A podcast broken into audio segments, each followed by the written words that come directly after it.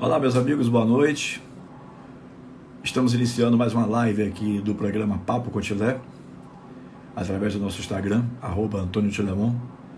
E hoje nós vamos conversar com o querido amigo Leonardo Martinez, que é vice-presidente da AMA, Associação dos Amigos dos Autistas da Bahia, ou do Autista da Bahia. Né? Nós estamos aqui é, já fazendo contato com o nosso querido Leonardo, nosso querido Léo, para a gente poder é, participar aqui, né? Live que vai abordar o autismo. Vamos, vamos entender o que é o autismo, das causas, aos sinais e o tratamento.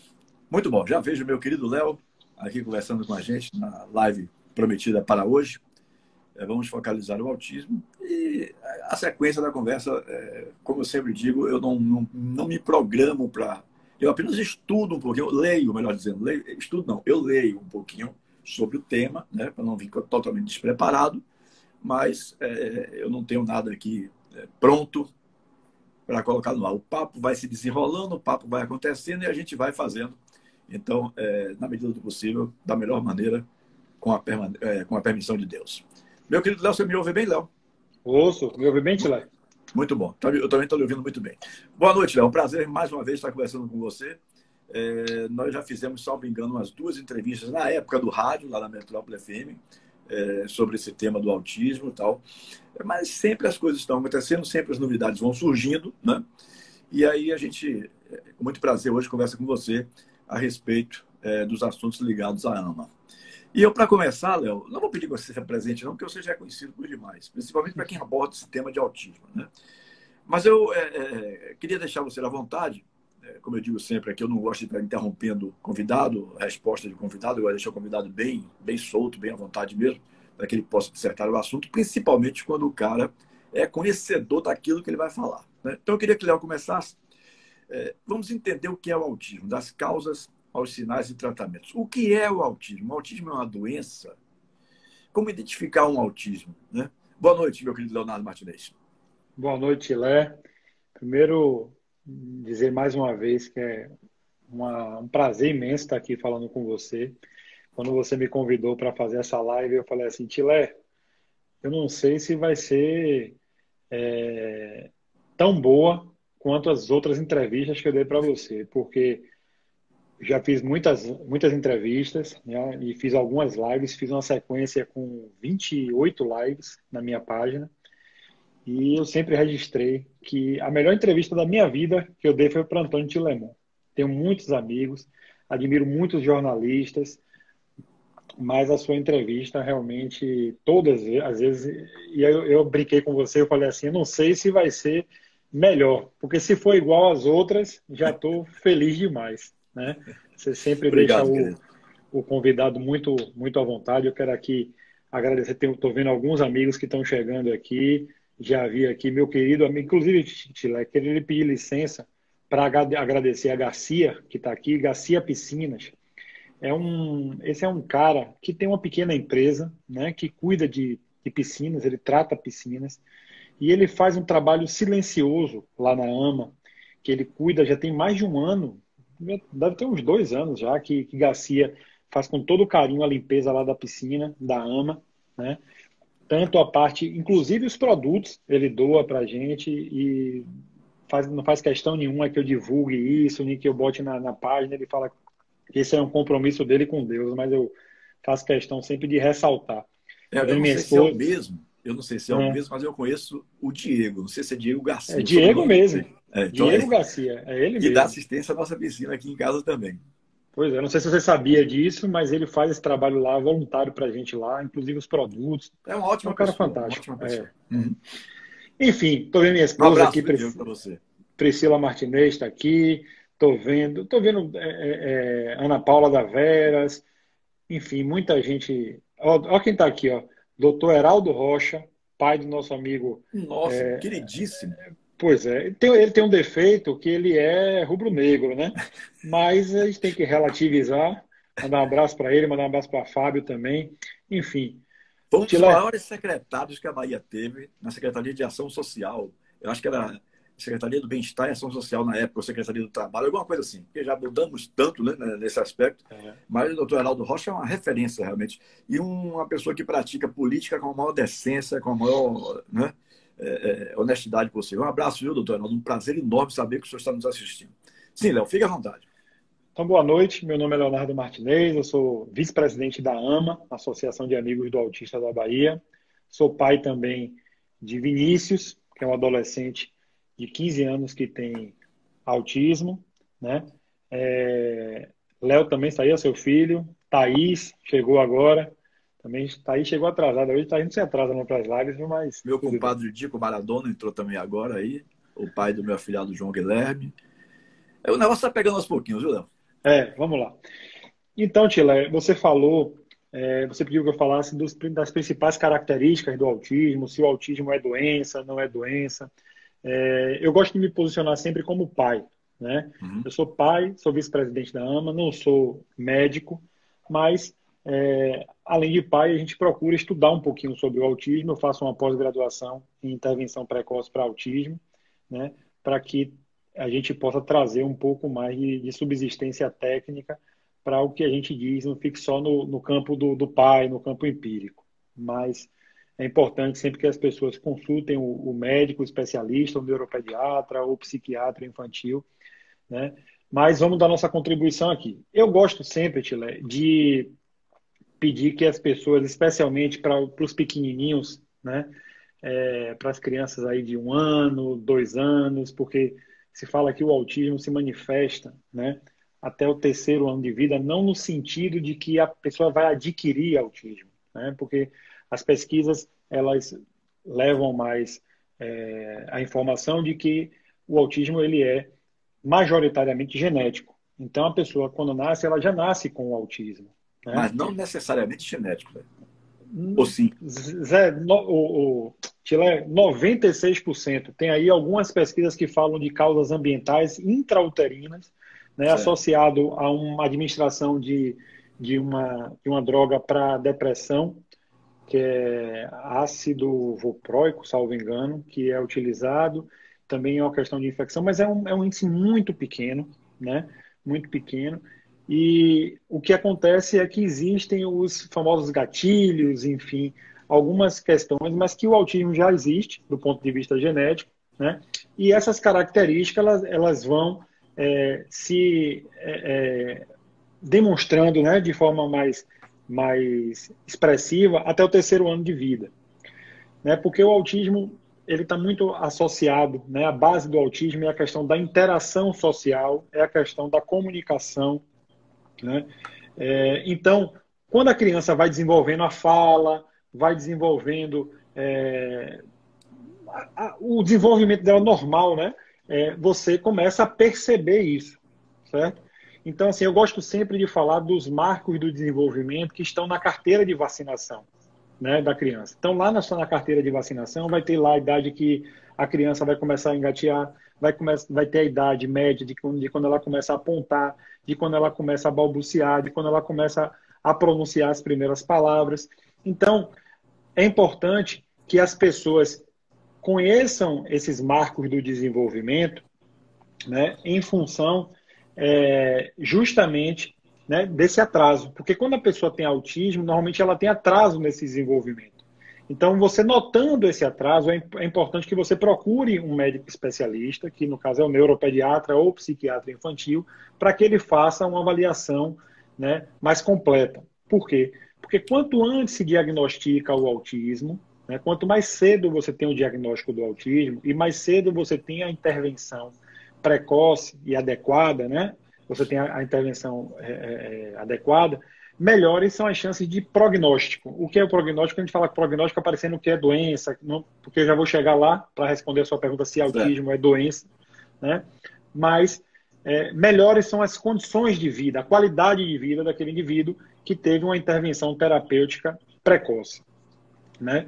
É, então eu sempre falo assim, o pai, a mãe, é, os, as pessoas que convivem com a, com a criança, elas nunca devem ser negligenciadas.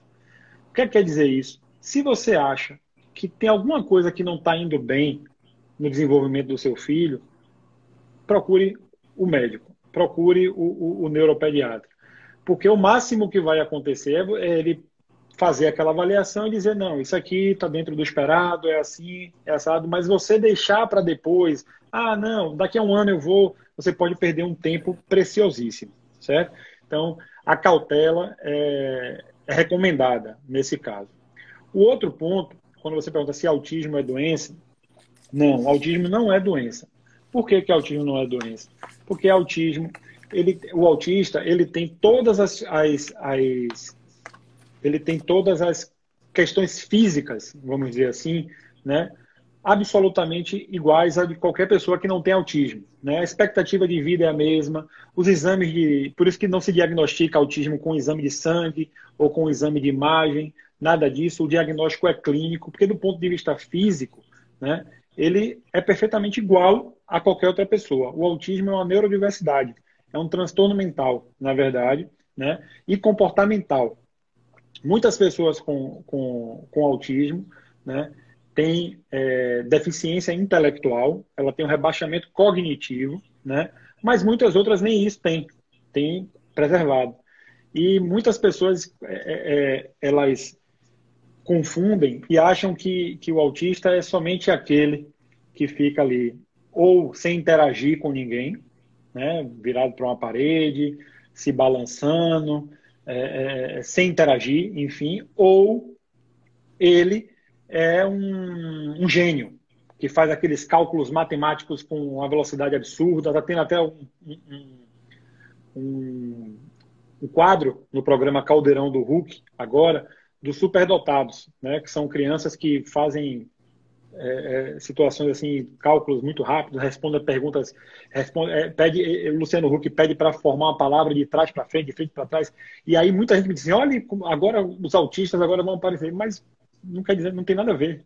Muito pelo contrário, as pessoas com autismo de alto funcionamento, né, é, é um número muito pequeno, porque em torno de 70%, a última pesquisa que eu tive acesso, 70% das pessoas que têm autismo é, elas têm deficiência intelectual. É o contrário disso. Então, um número muito pequeno de pessoas aqui tem. Eu já vi aqui um, um amigo falando aqui, Igor Brandão, falando assim: eu acho que Messi tem isso. Eu acho que ele está falando de, de autismo de alto funcionamento. E já me perguntaram sobre isso.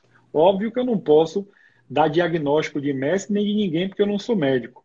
Né? E acho que nenhum médico poderia dar o diagnóstico sem ter feito uma avaliação, porque uma avaliação para diagnosticar autismo é super complexa, é por isso que a gente precisa de um especialista.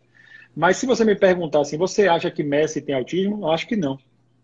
Porque seria maravilhoso ter o autismo que Messi tem, que é um gênio da bola, né? Mas que não tem, pelo menos pelo que a gente vê da TV, não tem nenhuma implicação em nenhuma outra área. Ele pode ser um cara mais tímido, mais reservado. Isso não quer dizer que seja autismo, porque dessa forma até eu queria ser, né, autista porque você preserva a questão da genialidade da bola ali, mas Messi tem todos os outros comportamentos extremamente preservados. Ele não tem problema de. Ele tem laços fortíssimos com os colegas dele de amizade. Não que o autista não tenha condição de fazer um laço de amizade, mas ele não tem nenhuma outra característica, pelo menos que eu saiba, que eu conheça, que leve ele ao autismo. Porque o autismo, até o autista de alto funcionamento, o autista leve, ele tem outros comprometimentos em, em outras áreas. Né? seja na, na parte da comunicação, seja na parte da, da interação social, ele tem alguma outra área do, do, da, da, questão base do autismo que vai afetar isso aí. Uhum. Ô, Léo, é, eu acho que não tem problema nenhum, acho que não vou deixar de uma forma assim meio é, constrangido com isso, mas como é que, é, até porque você fala tão abertamente sobre esse caso, né, é, do seu filho Vini, como foram os primeiros sintomas de Vini, por exemplo? Você falou que a partir pode ser até, até três anos. Como foi que você, você percebeu? Porque você tem um outro filho que não é autista, não é isso? Uhum, sim. Que é o mais novo, inclusive. É, Bento. Bento. Então, é, é, Para a gente dizer assim, não é autista, categoricamente, eu, eu, eu, eu sou aquele eu vou esperar até cinco anos, mas me parece que ele está fora do espectro. Certo. Entendeu? Então, como foi que você percebeu? Você falou que até três anos, mais ou menos. É, é os primeiros sinais para você foram de que forma? Na verdade, forma? a história de Vini, porque hoje a gente fala muito mais de autismo, né? É, do que se falava há 13 anos. Né? Porque Eu acho meu, que esse é um depoimento importante pela experiência Sim, de um pai, né? Uhum. A experiência de um pai, é, que é um pai exemplar. Eu conheço a, a figura de Leonardo Martinez pessoalmente, né? Então, é, é eu acho que essa, essa, esse comentário que você pode dizer aí é da maior importância porque você vive isso, ou viveu e vive, melhor dizendo. Eu, vi, eu, vou, eu vou lhe dizer, a minha história é repetição da, da história da maioria esmagadora dos pais e mães de pessoas com autismo. Né? É, meu filho hoje tem 15 anos e o diagnóstico dele foi há 13 anos, né? quando ele tinha 2 anos e 10 dois meses. anos.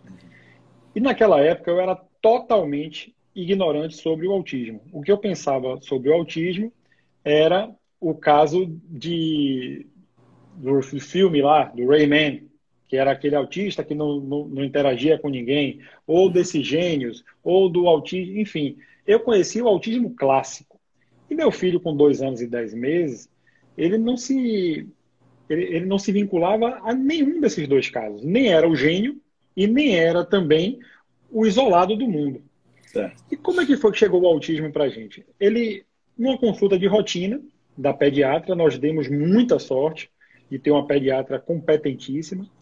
E ela falou assim: Olha, eu quero que leve ele para uma consulta com a neuro, com a neuropediatra, porque ele, em uma rotina de consulta, ele teve um comportamento, nessa ele está tendo um comportamento, mas foi uma coisa assim muito sutil. Ela leve, leve só, por... mas não falou de autismo, não falou de nada, simplesmente pediu para levar. Certo. Eu, nesse dia, inclusive, tinha uma reunião de trabalho muito importante, e como foi uma coisa assim tão, sabe, tranquila, assim, superficial que ela falou, eu nem fui para a reunião ou para essa consulta com a neuropediatra. Minha esposa levou, e aí eu recebi aquela ligação, minha esposa, aos prantos, desesperada, dizendo que a neuropediatra disse que o filho da gente era autista. Ela falou, ah, tá dizendo que Vinícius era autista e eu não sabia nem o que era autismo. Sim, essa aí foi o primeiro ou o segundo contato com essa neuropediatra? Foi logo foi o primeiro, primeiro contato. contato. Porque quem encaminhou para a pediatra ou para a neuropediatra foi a pediatra. Certo. Ela, ela pediu que eu levasse para especialista. Tá. Não, eu digo o seguinte: é, essa especialista que identificou, foi na primeira Sim. vez logo que ele foi? Foi na primeira vez. Ela bateu o olho. A experiência, né, que pesa aí. Experiência. Mas a, a experiência que ela tinha, técnica de diagnosticar, ela não teve a sensibilidade de dar notícia. É. Porque ela, assim, ela chegou diretamente para minha esposa assim, sabe? Pá! Foi assim. Essa pediatra, minha esposa está até comentando aqui, fugiu a regra, porque de fato, não fazendo uma crítica às pediatras, porque até esse protocolo foi implementado no Ministério da Saúde, no SUS e, e de uma certa forma, mais recentemente, hoje uhum. existe um protocolo que deve ser seguido até os 18 meses, específico para diagnóstico de autismo, né?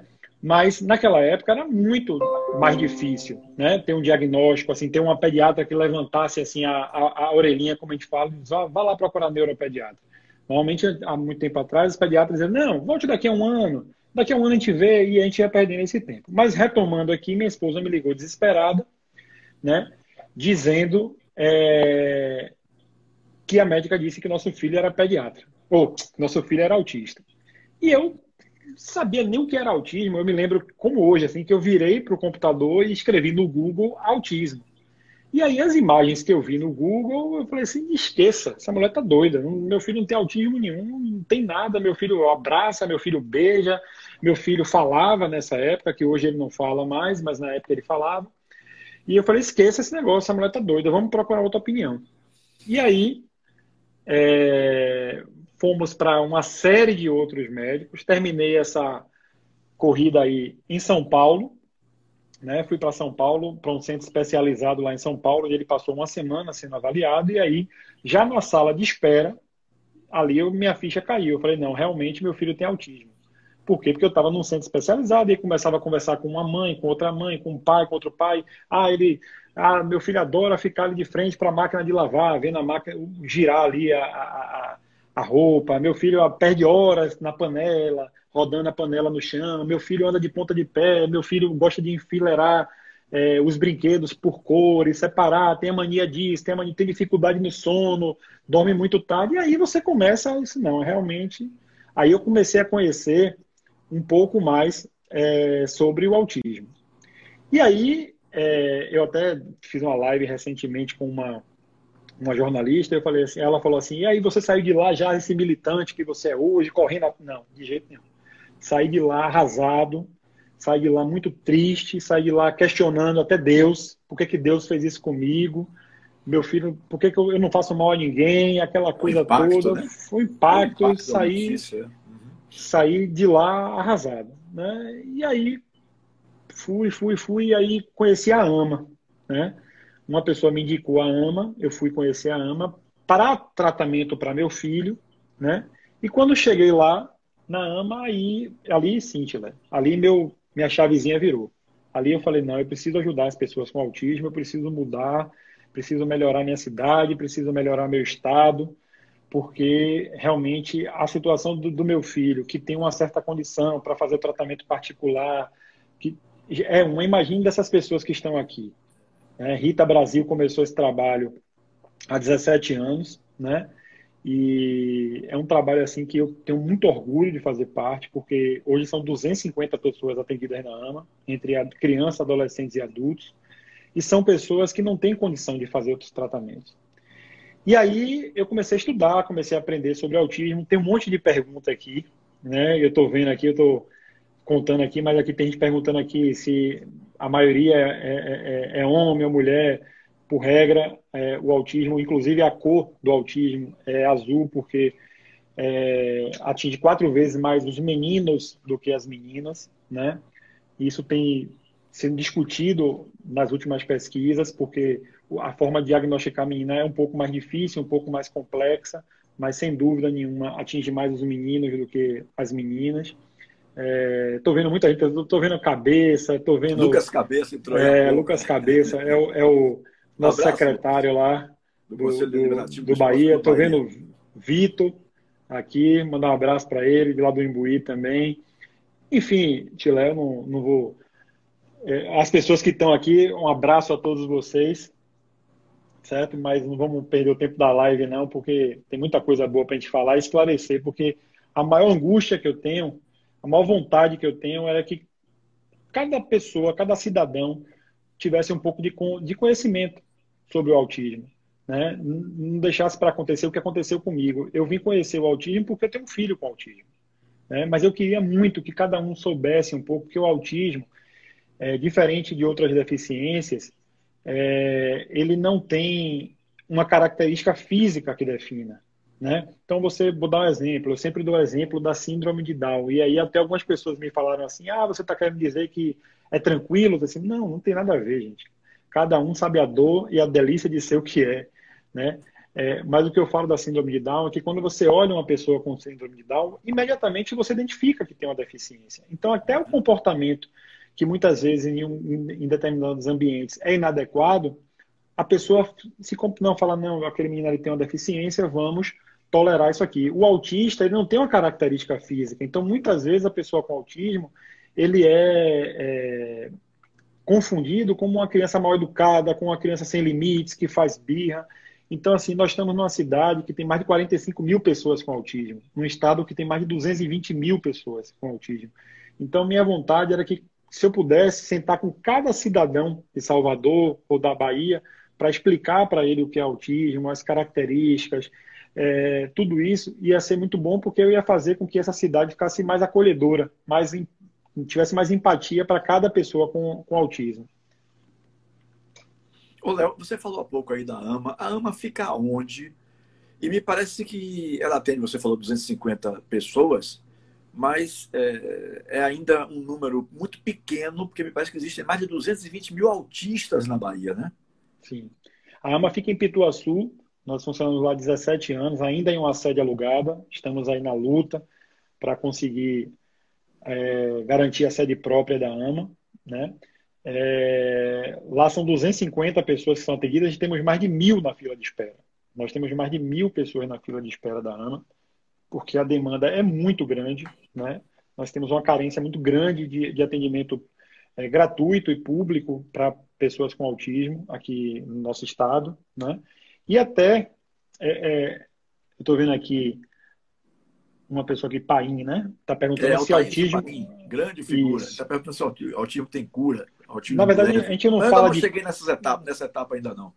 Eu tá. vou daqui a pouco perguntar né, é, é, os tipos e graus de autismo, mas eu estou deixando a conversa se desenrolar. Sim, você estava falando da AMA. Então, a AMA, a AMA atende hoje essas 250 pessoas, né? Uhum. temos mais de mil na fila de espera. Muita gente, estou vendo aqui Cauã dizendo assim, inclusive também estou na fila. E qual é a grande dificuldade? A grande dificuldade é que eu tenho pessoas lá na AMA que têm 10 anos que estão na AMA. Né? Porque diferente de uma. Vou, vou dar um exemplo. Você chega num, num, local, numa associação que atende pessoas que têm um problema cardíaco, sei lá, um cardiopata. Você vai fazer aquele trabalho todo, vai fazer o tratamento, vai conseguir a cirurgia do indivíduo, ele vai ter alta e você vai atender outro. O autismo não. O autismo a gente faz o acompanhamento, nós estamos inclusive fazendo agora uma alteração para que a gente possa inclusive atender mais pessoas, que é, é, fazer de uma forma com que a gente possa orientar aquela família, ficar né, com, aquele, com aquele assistido por um tempo, né, mas que a gente possa dar lugar para vaga para outra pessoa, ainda que aquele assistido continue, precisasse continuar, é, continuasse precisando de atendimento, né?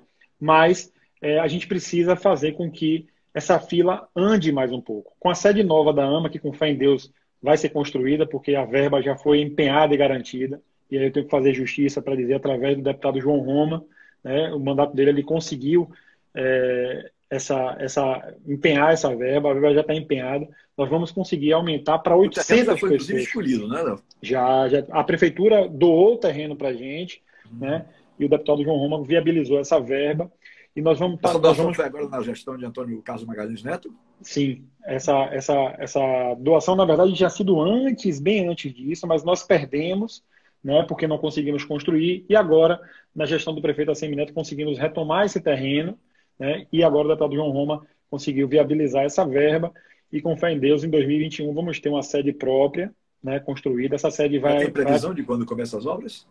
Oh, se não fosse essa questão do Covid, a nossa previsão era no Dia Mundial do Autismo, no dia 2 de abril, a gente fazer o lançamento da licitação, né? Para começar a construção esse ano e terminar no ano que vem. Com essa sede própria, nós vamos conseguir atender entre 600 e 800 pessoas. Nós vamos sair de 250 para 800 e vamos ter em torno de 3 mil atendimentos é, indiretos, né? Não aquele que vai ficar é, sendo atendido no quadro fixo, mas que ele vai lá fazer uma orientação, que ele, que, que ele vai participar de uma oficina, que ele vai participar de um esporte. Então, a gente vai conseguir ampliar e muito. Mas eu, eu, eu, eu costumo dizer, Tile, que a maior participação da AMA é, eu não acho nem que seja esse atendimento que nós damos para os assistidos. Eu acho que isso é muito importante, porque a gente consegue dar luz a muitas famílias, mas eu acho que o principal trabalho que a AMA faz é o trabalho das políticas públicas. Né? É o que a gente tem feito aí é, na Câmara de Vereadores, com, com as leis, é o que, enfim, uma série de medidas que nós estamos adotando para evidenciar o autismo, para atrair a, a, a informação para a população né? e, com isso, garantir algumas políticas públicas que são muito interessantes. Uhum. Muito bem. É, é eu vou entrar, então, no que o Altair Paim provocou aí. Ele falou de autismo leve. E aí eu lhe pergunto, é, são vários tipos, né? É, não apenas é, se identifica por uma forma. É, são vários tipos e graus, digamos assim. São três graus de autismo, né? O autismo leve, o moderado. Que, que o país se referiu. Uhum. Isso, o leve, o moderado e o severo. O médico, ele atribui a esse grau, em alguns outros países são chamados de grau 1, grau 2 e grau 3, mas é a mesma coisa. O médico especialista atribui a questão do grau a justamente, justamente o, o nível de apoio que, aqueles, que aquela criança, adolescente ou adulto precisa. Se ele, por exemplo, tem uma vida autônoma, ele fala, ele consegue interagir, ele cada quanto mais, vamos dizer assim, entre aspas, grave, maior vai ser esse grau. Então, se ele tem um, uma. Ele fala, é verbal, se ele é, tem uma certa autonomia, é, consegue interagir de forma ainda que prejudicada, mas consegue interagir, ele vai ficar no grau leve. Se ele tem uma, uma fala, mas é uma fala ecolálica, né, que é aquela de repetição, ou tem, aí vai ser moderado, e assim sucessivamente até chegar ao severo. Né? Eu vi que teve uma então, pergunta leve, aqui. Moderado e severo. E, e severo. Né? Ele aí perguntou: o leve tem cura? A gente não fala de cura para autismo, certo? Porque o autismo não é uma doença, como eu, como eu falei antes. Uhum. O, que, o que acontece é, é existe o, o autismo é um espectro, né? Um espectro muito amplo. Eu tenho lá 250 pessoas com autismo, não tenho nenhum igual ao outro. Meu filho, por exemplo, é autista severo, ele não fala, mas eu ia para Fonte Nova com meu filho até pouquíssimo tempo. Então ele não tem problema de hiperreatividade auditiva, por exemplo. Já tem autistas leves que têm hiperreatividade auditiva, ele não consegue ficar num local com, com muito barulho, certo? Por exemplo. O que a gente fala é o seguinte: essas intervenções terapêuticas que são feitas, e quanto mais cedo, melhor, vão proporcionando para aquela pessoa com autismo né, uma melhora no seu comprometimento. Então, a, vamos, vamos imaginar, eu tenho um filho que hoje não consegue ficar na fonte nova, porque tem muito barulho. O terapeuta, o terapeuta ocupacional, o fonoaudiólogo vai trabalhar aquilo, vai fazer, vai fazer, vai fazer, pode chegar ao ponto dele conseguir ir para a fonte nova. Então, o ideal é que a pessoa vá fazendo essa intervenção e aquelas características do autismo, elas vão sumindo, né? Como é uma questão genética, como eu falei desde o início, através dessas pesquisas, o gene vai estar ali. Ele continua sendo autista. Porém, o comportamento dele vai sendo cada vez, com esse trabalho que é feito, mais aproximado ao comportamento típico. Né? O típico é, é quem não tem autismo, é quem não tem nenhuma deficiência, que as pessoas erroneamente chamam de normal. Né? Então, quando a gente fala assim, tem cura, não tem cura, saiu do espectro, não saiu do espectro. O que a gente faz é trabalhar cada vez mais esse indivíduo para que ele consiga ultrapassar essas dificuldades que ele tem e ficar o mais próximo possível do típico e até pessoas que, com, com esse trabalho bem feito e também com a individualidade né, do indivíduo, porque cada um responde de uma forma ao tratamento, uhum. fique de uma forma que, assim, imperceptível né, para quem não é especialista. Ô, Léo, como é, é, Você falou que seu filho não fala, né? É, como é que é o dia a dia dele, assim?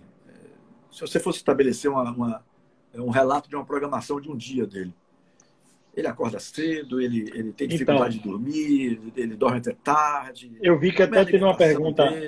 Hum. Eu vi que até teve uma pergunta antes aí, que, fala, hum. que eu falei que meu filho falava e deixou de falar. Né? Meu filho foi diagnosticado com autismo regressivo. Né? Porque uma das características do autismo é a perda de habilidades. Né? Então, por exemplo, é, você tem lá um filho de um ano de idade que até pouco tempo ele batia palma, ele apontava, e de uma hora para outra ele começa a perder essa habilidade. Em vez dele apontar, por exemplo, ele pega a mãe, a mão da mãe ou do pai e, e direciona para o objeto que ele quer pegar, ou ele já não sustenta tanto olhar. Então, uma das características do autismo é justamente a perda de habilidade. Certo? Tem autistas que não, não iniciam a habilidade e tem outras que têm essa habilidade e depois vão perdendo. O meu filho, é, por ter o autismo regressivo, né, que, desse diagnóstico, essa perda de habilidade é mais acentuada. Né? Então, meu filho, ele falava, ele começou o processo da fala, certo? É, como qualquer criança, começando a balbuciar, depois papá, papá, depois papai, depois mamãe, mamãe, e até chegou a formar frase. Ele foi perdendo essa habilidade da fala da mesma forma que ele adquiriu, foi regredindo. Então, ele falava, por exemplo, quer água, quer. Ele passou a falar que é aba, depois aba, depois foi perdendo, certo? E ele perdeu a fala por completo por volta de três anos e pouquinho, três anos e meio, quatro anos, me lembro agora muito bem. É, então, essa questão que você perguntou assim, da rotina da pessoa com autismo. Uhum. Meu filho, graças a Deus, foi submetido a uma intervenção né, de qualidade, né, desde muito cedo. E hoje meu filho, apesar de não falar, Existem outras formas, que é a comunicação alternativa, né, que é feita, é, que é trabalhada com ele, né, na, é, com os terapeutas. Meu filho faz hoje a, a intervenção comportamental ABA, né, faz também, sempre fez fono, terapia ocupacional. Então, é, é desenvolvido a, a, a, alternativa, a comunicação alternativa, certo? É, então, basicamente aqui, vamos lá do PEX, por exemplo. Se bota lá uma figurinha certo? Com a, a, foto de uma privada, de um banheiro, por exemplo. Então a ideia é que vá se trabalhando com ele para quando ele quer ir no banheiro, ele apontar para aquilo ali. Mas meu filho, graças a Deus, tem uma autonomia né, que hoje ele consegue, para quem convive com ele, né, eu, minha esposa, minha mãe, é, meu sobrinho, enfim, ele consegue dizer tudo o que ele quer. Vinícius tem uma, tem uma característica né, que é engraçada, que é, por exemplo, assim, se ele quiser comer uma muqueca de camarão, ele vai lá, ele pega a muqueca, da, a, a, panela da muqueca, ele pega os ingredientes da muqueca, ele pega o camarão, ele pega o leite de coco, ele pega o azeite de dendê, ele não pega, por exemplo, ele quer comer muqueca de camarão e ele pega quiabo, não. Então, assim, ele, ele foi trabalhado né, durante todo esse período para aprender a se comunicar. Né? Então, a comunicação dele é, é, é nesse sentido. Certo. É, mas é, é eu digo assim, a sequência do dia, ele fica. Já que ele não fala, então ele, ele é de sair, ele vai, gosta não. de achar no, cinema, no, é? no, dia normal da gente, né, na rotina normal da gente, uhum. que tem uma agenda de executivo, que nem todo, todo presidente de grande empresa tem, porque ele tem uma carga horária altíssima de, de terapias, então ele faz terapia diariamente, né, durante o dia inteiro, né, então pouco tempo sobra para ficar ocioso, uhum. né? Mas ele, ele tem o horário dele de acordar, ele tem o horário dele de comer, ele tem o horário dele de ir para as terapias. Então, assim, a rotina para a pessoa com autismo é importantíssima. Por isso, um desafio muito grande que nós estamos agora nesse período de coronavírus, né, porque a rotina foi totalmente quebrada né, das pessoas que, que fazem as terapias. Então, lá na AMA, a gente tem essa preocupação e nós estamos fazendo, né, tentando fazer é, atividades à distância, de forma eletrônica, com os pais, obviamente, que têm acesso à internet, que têm acesso a, aos recursos tecnológicos para isso. Mesma coisa os terapeutas, têm feito terapias à distância também. Enfim, é basicamente isso. Uma característica muito presente nas pessoas com autismo é a dificuldade com sono, né? Eles, muito deles acordam muito, dormem muito tarde, dormem pouco, na verdade, dormem muito tarde, acordam pela madrugada, então, essa dificuldade com o sono também é, é persistente nas pessoas com autismo, e aí existem trabalhos né, é, com os médicos né, que indicam medicamentos, tudo isso. Porque antes que surja a pergunta, não existe é, medicamento para autismo. Né? Não existe um medicamento para tratar os sintomas base do autismo. O que existe são medicamentos que servem para atuar nos comportamentos né, das pessoas com autismo. Então, por exemplo, meu filho tem dificuldade do sono, então já entra um medicamento nesse sentido. Ele está mais agitado, tem muitas estereotipias, que é um exemplo aqui de uma estereotipia, balançar muito as mãos, então já entra o medicamento. Então, é, os medicamentos servem para atenuar a, a, a, os sintomas do autismo ou comorbidades. Né? E, e, a rotina dos pais? Ela fica muito abalada? É, é, você tem que priorizar, o, no caso do seu filho paciente, aí, é, isso mexe com o seu dia a dia? Como é que fica a rotina dos pais, você e de sua esposa, por exemplo? Chile, a... Que tem um outro filho para dar atenção também, o Bento, no caso. Isso, é. Uhum. A intervenção do autismo, ela é multidisciplinar, né? E, e, além de ser multidisciplinar, para o paciente, né, para a pessoa com autismo, eu digo sempre que, na medida do possível, a família também tem que entrar nesse, nessa intervenção. Não no, sentido, né? não no sentido de participar, porque é importantíssimo que a, que a família participe. Não adianta você levar para o terapeuta, o terapeuta, por exemplo, aba, né, que meu filho faz aba. E aí chega lá, o, o, o, o terapeuta faz uma série de, de, de, de treinamentos, né, de comportamentos com ele, e chega em casa a gente faz tudo diferente. Então, é, é, importantíssimo que a família participe dessa intervenção, mas é também muito importante que a família esteja equilibrada. Né? É, se fala muito de amor no, no, tratamento com autismo. O amor é importante para tudo na vida. Tudo na vida. Se você não ama seu trabalho, você provavelmente não vai ser um profissional de sucesso. Se você está indo para o seu trabalho justo só para ganhar o dinheiro, para receber o dinheiro e sustentar a sua família, muito provavelmente você não vai ser um profissional destacado. Só que o autismo, o amor só, só, só amor não resolve também, né? É importante ter amor, ter paciência, ter equilíbrio emocional, né? Tudo isso é muito importante para o tratamento do autismo. Então a família precisa estar equilibrada. É preciso que o pai e a mãe estejam unidos, né? A gente tem tentado cada vez incentivar mais a participação do homem, do pai, né? Para que o homem não entenda que ele ele está ajudando a mãe, ajudando a mulher, porque quem ajuda é, é, o estranho, é o vizinho, é um cara de que o pai ele tem a obrigação, como a mãe tem. Então não existe essa questão assim, sabe, é, do pai. Ah, meu, o, o, pai do meu filho é ótimo, ele me ajuda. Não ajuda, não, parceira. Amiguinha, quem ajuda. Casal, é, né? exatamente. Ô, Léo, não sei, é, eu já vi, assim, é, em alguns momentos, pessoas que brincam com, com esse tipo de problema, tá, que desdenham e tal.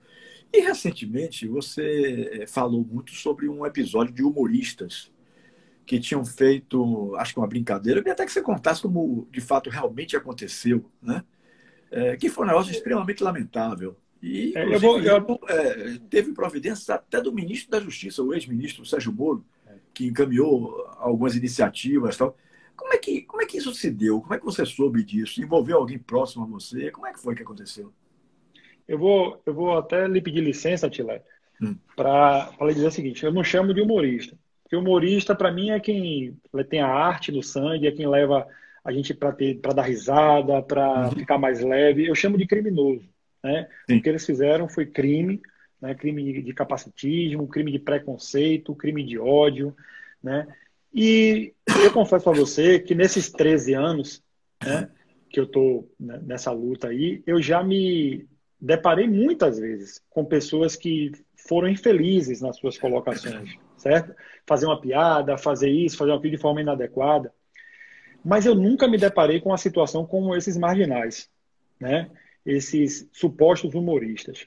É, o que aconteceu? Eles fizeram um show, né?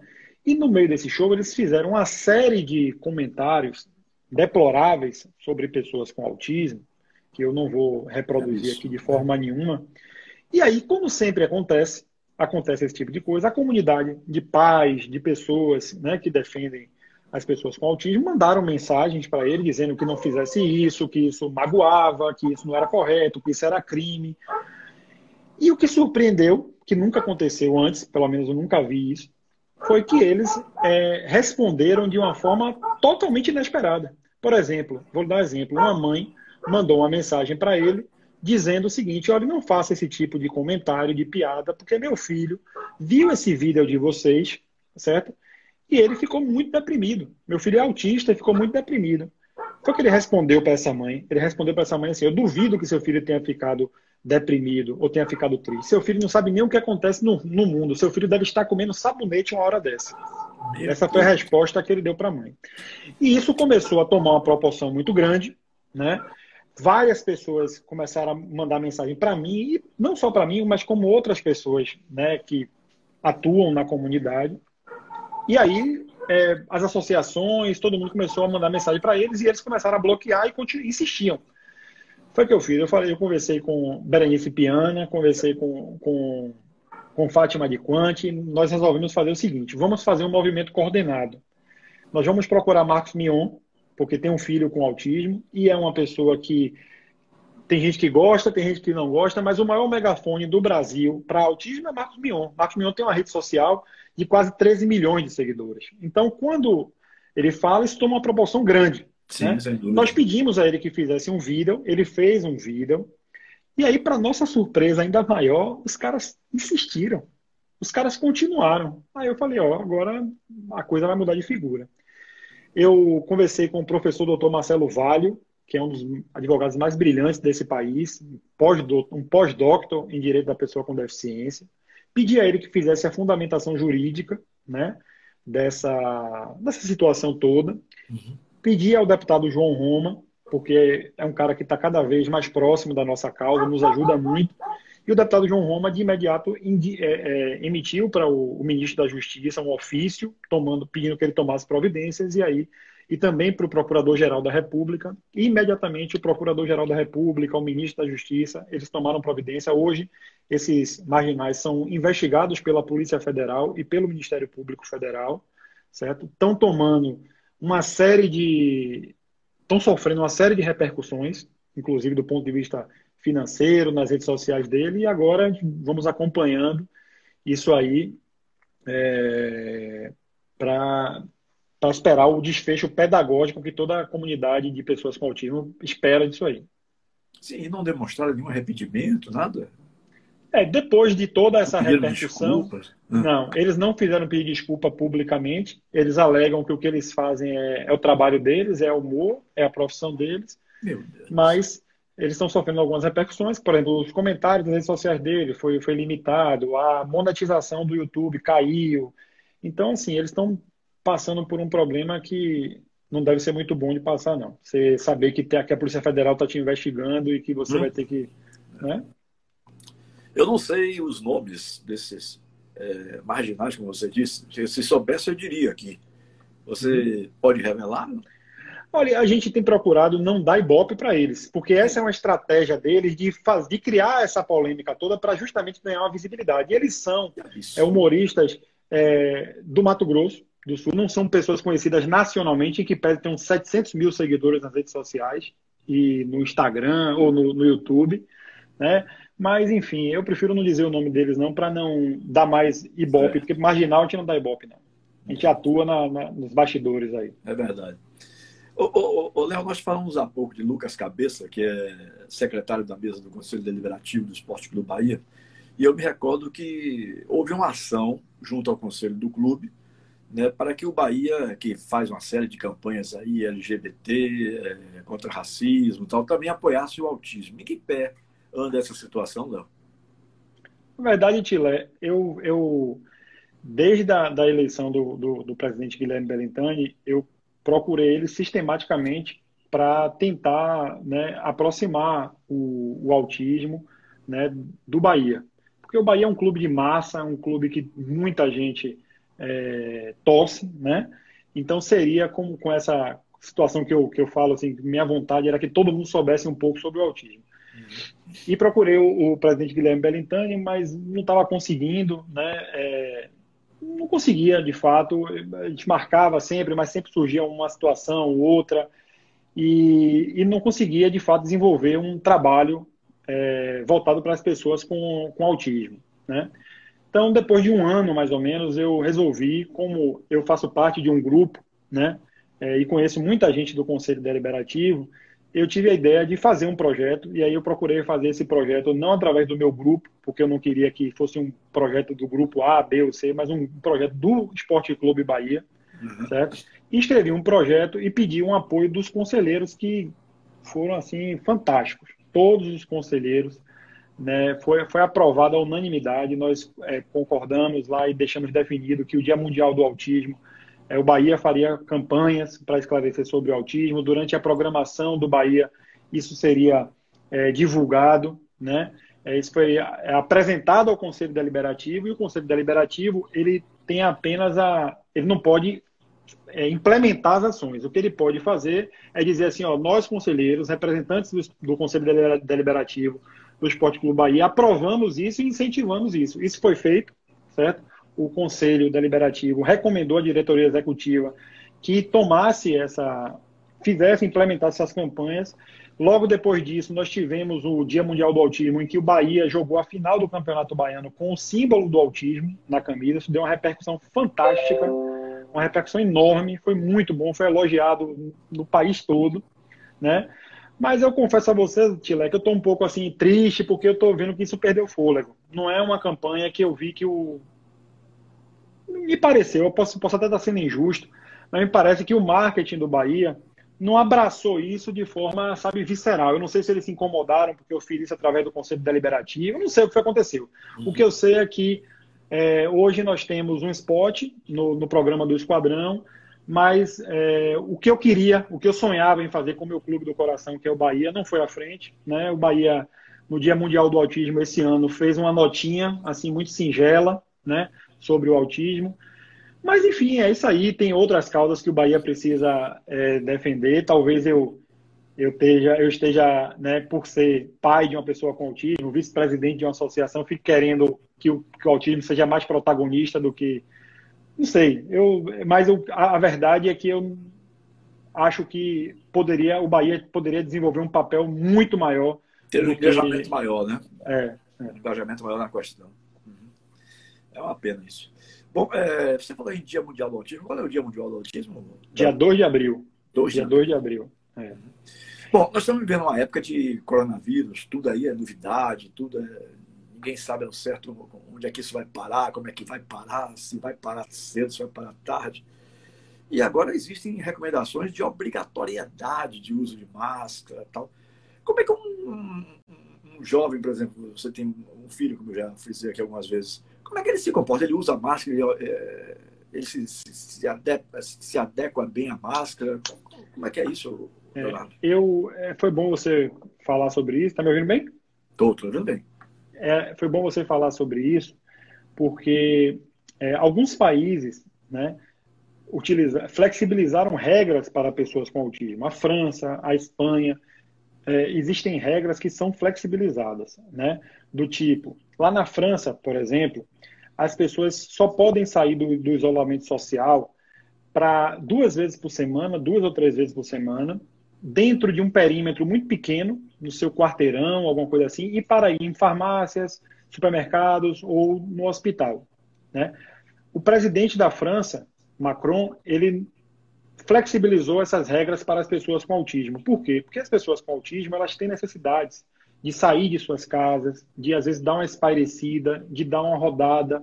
Né? A questão da máscara, muitos deles têm uma questão sensorial que eles não permitem o uso da máscara. eles, ele, é uma questão né, que um terapeuta ocupacional pode explicar melhor, mas que ele não permite de, de forma nenhuma o uso da máscara. É, e além disso, né, usar máscara de forma inadequada é às vezes mais prejudicial do que não usar máscara. Né? Então, também foi flexibilizado porque a máscara não é a única forma de prevenção. Né? É, existe distanciamento social, existe a higienização das mãos, existe uma série de, de outras formas. Então, em países como a França, por exemplo, isso já foi flexibilizado, a Espanha também. E aqui, quando o prefeito ACM Neto é, determinou é, o uso de máscaras né, para, no, para os ocupantes de veículos, né, quem, quem hoje circula no veículo em Salvador é, e não está sozinho no veículo, é obrigatório que todos usem a máscara. Né? E aí muitas mães, muitos pais me procuraram para dizer, e agora, Leonardo? Porque meu filho ficava em casa muito agitado e a estratégia que eu usava era botar ele dentro do carro para ele dar uma volta no carro, para ele ver o mundo, uma coisa assim. E com essa questão da máscara, agora que ele não aceita de jeito nenhum, não posso mais.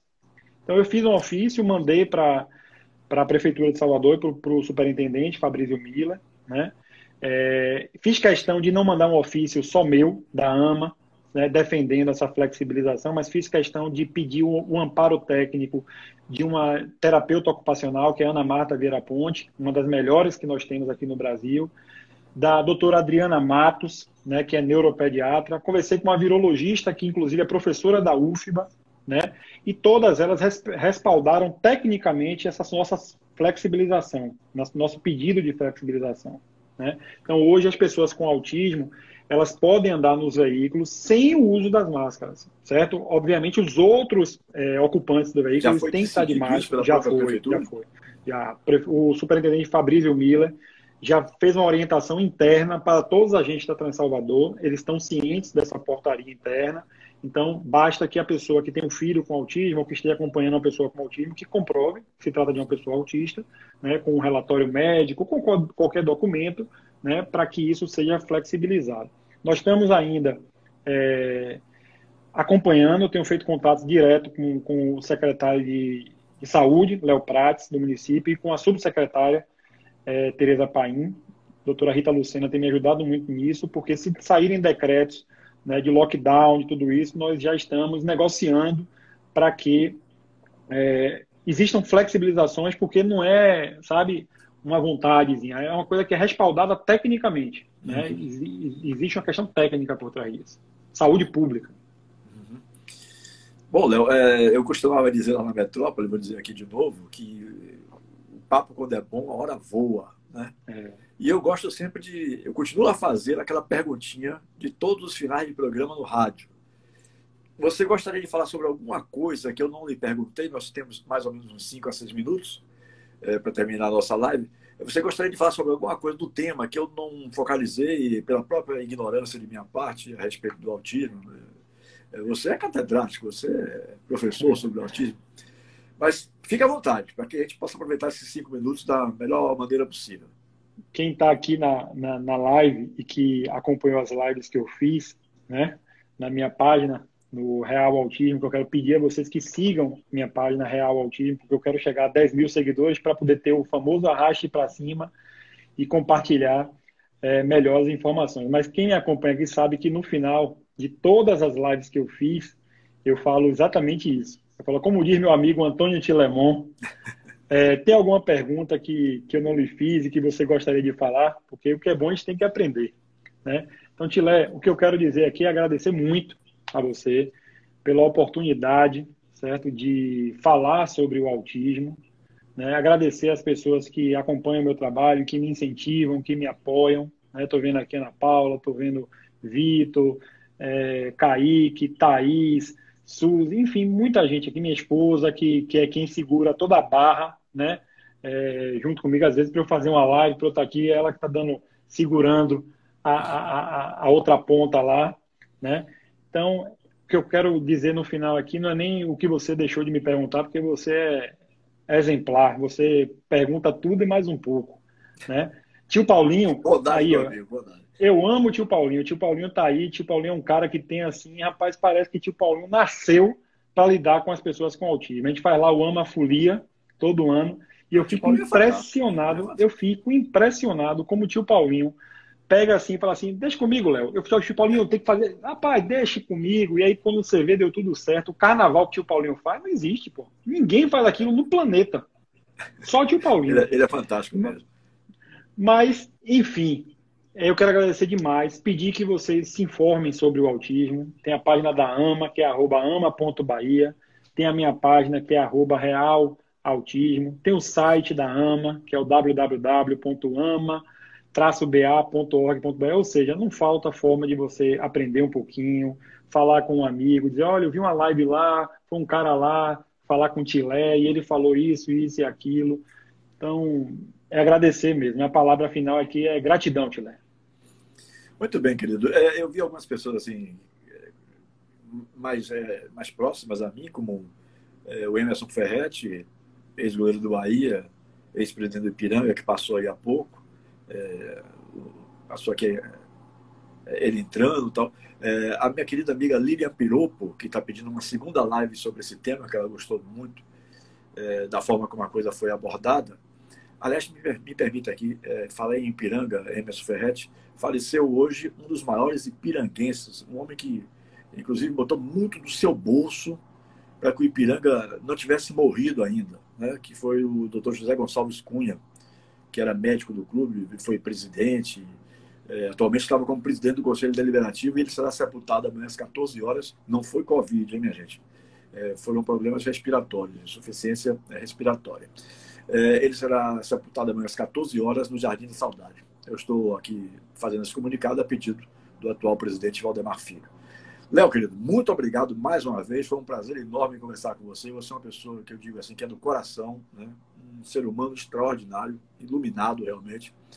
E às vezes a gente não entende certas coisas, né? É, mas Deus que colocar na vida de Vinícius um cidadão como você, uhum. né? um exemplo de pai como você. E aí, às vezes, Legal. gente você disse, você disse aí é, que em determinado momento chegou até é, a dizer, poxa, por que, que Deus fez isso comigo e tal? É. Eu acho que hoje tem uma explicação, e a explicação é essa que eu estou. É, uma interpretação, melhor dizendo, porque quem explica é Deus, não sou eu, pelo amor de Deus. Uma interpretação que é essa que eu estou lhe dando aqui agora. Né? É, pelo exemplo de pai que você é, esse menino é um menino abençoado é, por ter um pai como você. Imagino que a sua esposa também seja da mesma forma, mas eu não tenho o prazer de conhecer. Mais do que eu, dez vezes. É, né? Bom, então tem um minuto e meio, suas palavras, suas considerações finais. É isso, agradecer mesmo, pedir que as pessoas é, conheçam cada vez mais sobre o autismo e obrigado. Você é do coração e você sabe, e, e, quando acabar esse negócio, vamos tomar outro café daquele lá no. Ah, com fé em Deus, com fé em Deus. Léo, grande abraço, viu? Boa noite para você. Bom, Valeu, pessoal. Um abraço. Demetrio, meu irmão. Vereador Demetrio está aí, ó. Grande abraço. Tem me ajudado muito também. Demetrio Oliveira. É, muito bem. Muito obrigado, então, ao Leonardo Martinez, nosso querido Léo, vice-presidente da AMA, da Associação dos Amigos do Autista da Bahia, que foi o nosso convidado de hoje e falou aqui sobre o autismo. Agradeço a participação dele, agradeço a participação de todos vocês, vocês que prestigiaram aí assistindo a nossa live. E na próxima sexta-feira, se Deus quiser, se o Senhor do Bonfim permitir, com as bênçãos de Santa Dulce dos Pobres, da qual eu sou, eu sou devoto, né? ou pela qual eu sou devoto, eu estarei aqui com mais um convidado na próxima sexta-feira. Grande abraço a todos, boa noite, Bahia, boa noite, Brasil. Fui.